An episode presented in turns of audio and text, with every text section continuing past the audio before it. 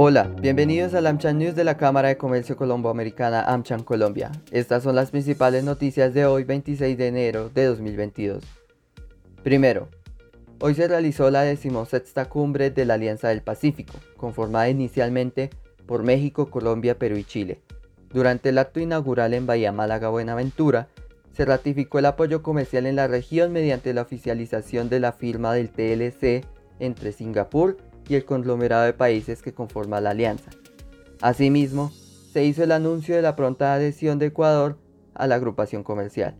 Escuchemos al presidente de la República, Iván Duque. Hoy también estaremos transfiriendo la presidencia pro tempore a los Estados Unidos de México y nos complace que mucho de lo que ya se ha trasegado para este proceso de la llegada de Ecuador finiquite, así como hoy le estamos dando la bienvenida como miembro asociado a Singapur.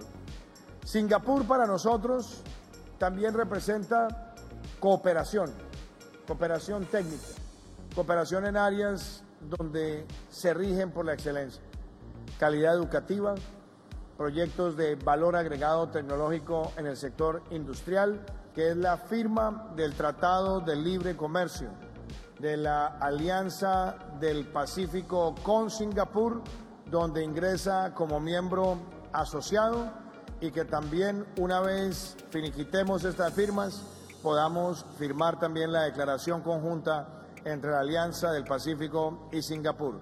Le cedo entonces la palabra a la maestra de ceremonias para hacer la invitación a la correspondiente firma.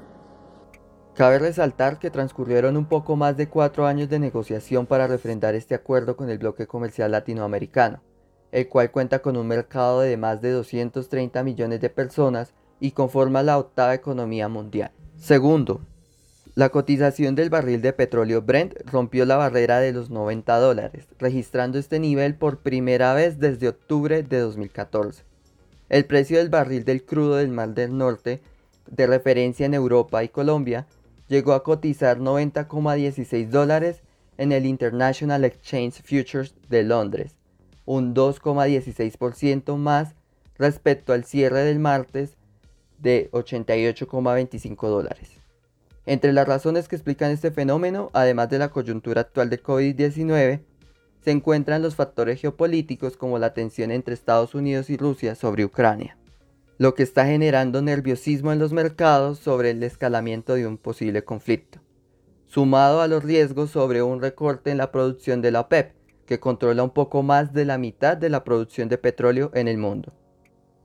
Tercero, los invitamos al lanzamiento del programa de internacionalización, el cual tendrá lugar el 1 de febrero y contará con un enfoque multisectorial y una hoja de ruta personalizada a las necesidades de las industrias.